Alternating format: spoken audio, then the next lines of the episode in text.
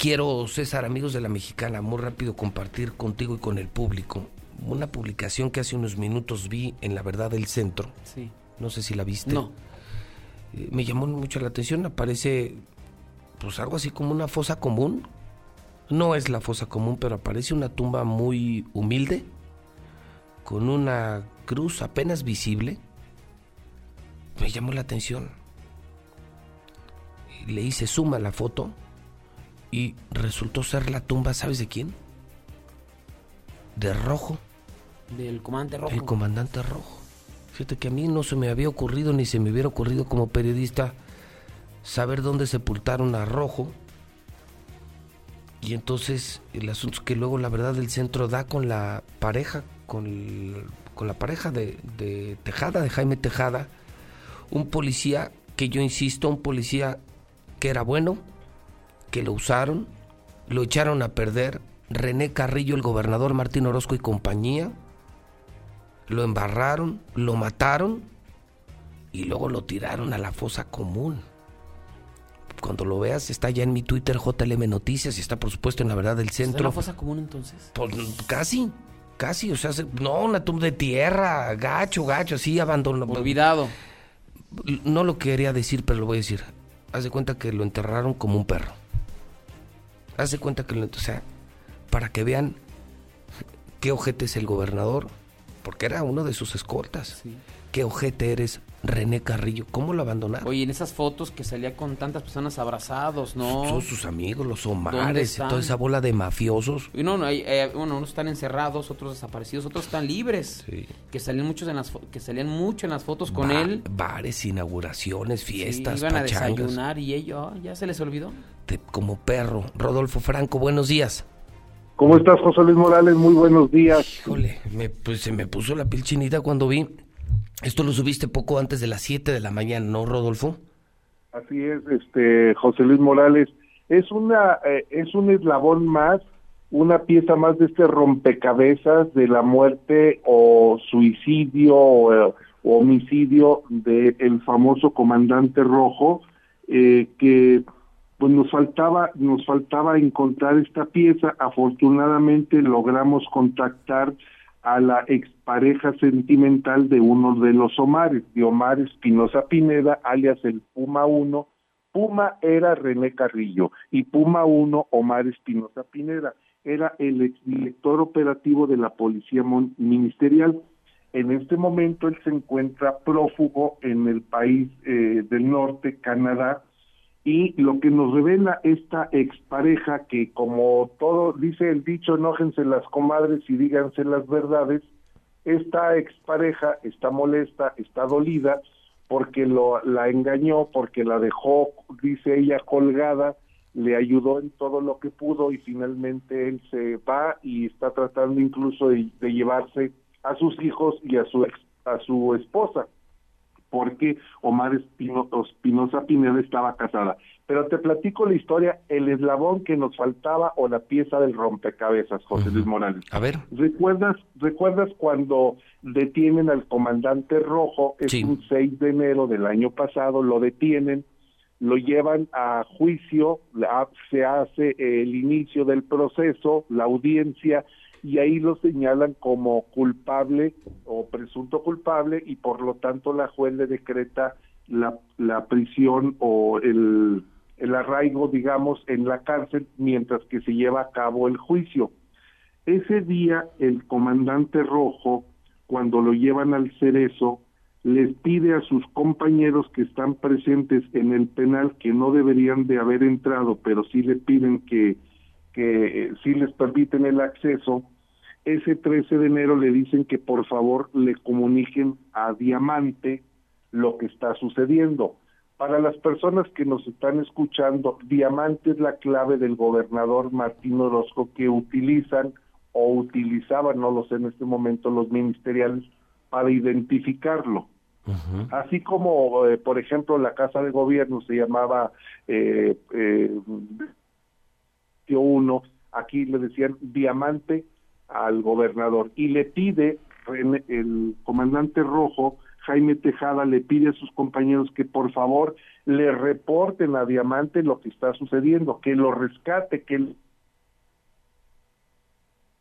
entre ellos existía el acuerdo de que él iba a levantar al famoso pepenador para sacar la información del robo que había cometido el Huicho, su compañero, el compañero del pepenador, a la casa del gobernador que en alguna ocasión comentamos ahí contigo las sí, claro, las, las, de las famosas las plumas de oro las plumas de oro del gobernador que habían robado. que originó todo esto no o sea se metieron a robar a la casa del gobernador le robaron unas plumas de oro y todo esto termina en, no sé cuántas muertes no sé cuántos juicios y carpetas de investigación. En las últimas eh, intervenciones tuvimos eh, algún eh, problema de corte.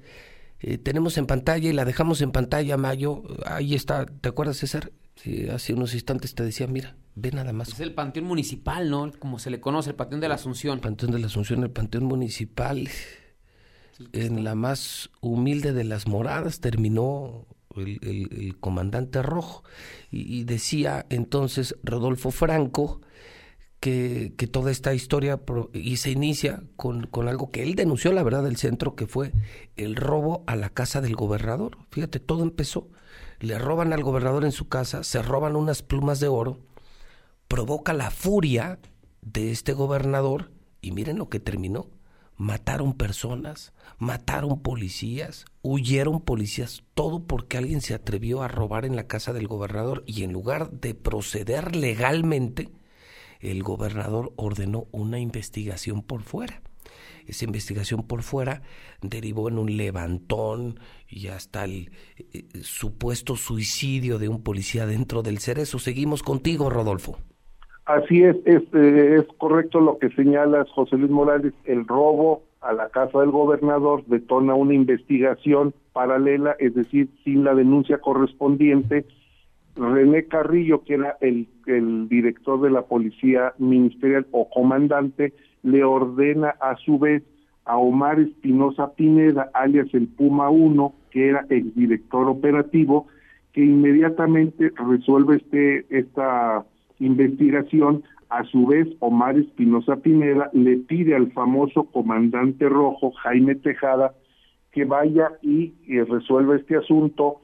Ellos tenían información que las plumas de oro, las los primeros indicios de objetos que habían encontrado eh, en una casa de empeño que provenían de la casa del gobernador, detienen al famoso eh, pepenador, el pepenador eh, se lo llevan en una camioneta de la policía ministerial, se lo lleva Jaime Tejada, y algo, algo sucede en ese inter. Lo que nos narra la expareja de Omar Espinosa Pineda, el día del levantón, el día del levantón del famoso pepenador, es que Omar, ella se encontraba con Omar Espinosa Pineda en la casa de ella, de la expareja, en, en una casa que está en un coto de Santa Mónica, y que recibe una llamada, él se mostraba y se, se mostraba muy nervioso, recibe una llamada de René Carrillo y le dice, Diamante está muy molesto porque no tenemos información del comandante rojo y le dice, ¿qué chingados está pasando? Investígame por favor porque no me contesta. Vete al Oxo de Villasur para que investigues qué es lo que está sucediendo. Hasta aquí la expareja sentimental tiene conocimiento porque dice que Omar Espinosa se va a, buscar al comandante rojo y ahí ella pierde comunicación y, e información de lo que sucede. Lo que acontece posteriormente es que el famoso petenador es desaparecido, no se vuelve a saber de él hasta que la policía federal entrega grabaciones sobre la conversación que están teniendo René Carrillo, este ex, comandante Omar Espinosa Pinedo, Pineda y dicen que ellos dieron la instrucción para que lo levantaran y lo desaparecieran. De ahí se viene la detención del comandante rojo.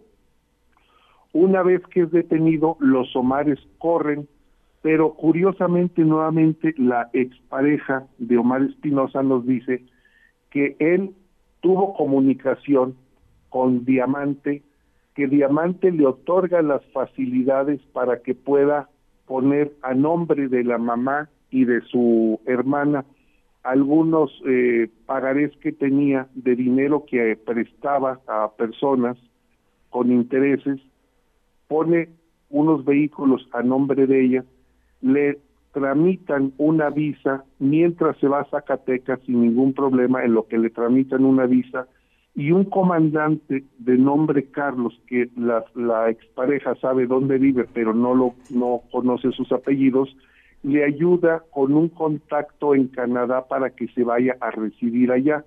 Este comandante se va sin ningún problema, a pesar de que existía orden de aprehensión en su contra, logra huir, además de haber recibido 200 mil pesos de bonificación o de gratificación para que se pueda eh, sustraer a la acción de la justicia. Esta pieza es clave, José Luis Morales, te voy a decir por qué.